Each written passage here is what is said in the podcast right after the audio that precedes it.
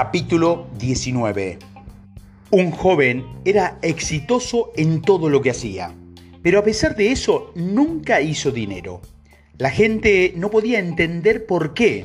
Era ambicioso, simpático y de personalidad agradable, pero financieramente luchaba año tras año sin resultados favorables.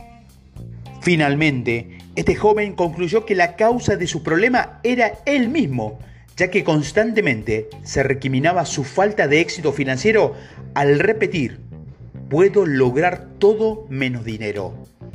Los pensamientos de pobreza nos llevan a lo mismo. Los pensamientos de abundancia trabajan en sentido contrario, pero ninguno funciona a menos que llevemos a la realidad ambos pensamientos.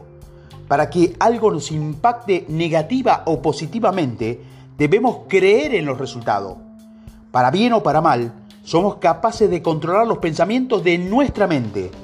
Lo que me sorprende es que los pensamientos contradictorios no pueden manifestarse simultáneamente en nuestra conciencia. Una vez que entendamos esto, lo convertimos en un proceso de negación de ese pensamiento que no queremos tener presente en nuestra conciencia. Enseguida, esta negación conduce a la formación de hábitos, expulsar el pensamiento indeseable se vuelve tan común como barrer la suciedad del piso o limpiar una mesa. Enfocándonos en lo que deseamos nos permite crear nuestro futuro con antelación. La verdad anticipada es como el combustible para los cohetes. Nos impulsa a una velocidad impresionante hacia nuestro resultado final. ¿Qué es lo que realmente deseas en la vida? Se ha dicho que al responder a esta pregunta, las personas necesitan reflexionar sobre lo que los hace felices. Por ejemplo, si disfrutas del aire libre, pero aceptas tener un empleo de 8 horas en donde tu oficina carece de ventana, pero con el empleo muy bien pagado, ¿estarías avanzando o retrocediendo en lo que respecta a tus deseos muy personales? Piense en esto. Cualquiera de estas posiciones lo alejaría o lo acercaría más a su objetivo. Los objetivos pueden construir o destruir su propósito definido en la vida. ¿De qué lado está usted en el lado de la construcción o en el lado de la demolición? De usted depende la decisión. El tiempo es de esencia. Nunca sabemos en qué momento la arena de nuestro reloj de arena se acabará. ¿Por qué correr riesgo tomando atajo y callejones sin salida? Si nuestro propósito en la vida es claro, entonces el camino hacia nuestro destino es despejado. La simple y profunda pregunta que le planteamos al universo, ahora, ¿qué me hago? Normalmente nos mantiene en ese camino. La única expectativa del universo es que usted siga el consejo de recorrer su itinerario personalizado. No todo el mundo quiere ser un carnicero, un panadero o un fabricante de vela, pero para aquellos que lo hacen, sería prudente que viaje por el camino que lleva a otro a estas profesiones. El éxito no implica un viaje de un solo día, más bien es todo un recorrido. Sepa a dónde se dirige antes de embarcarse y esté seguro de que llegará a tiempo. Primer miedo básico, el miedo a la pobreza. Uno de los síntomas más virulentos desarrollados por el miedo a la pobreza es la falta de ambición.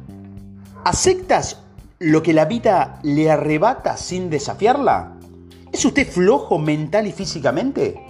Si es así, sea ambicioso y adopte una actitud tendiendo a vencer este síntoma del miedo a la pobreza no puede tomar sus propias decisiones y permite que alguien más lo haga por usted?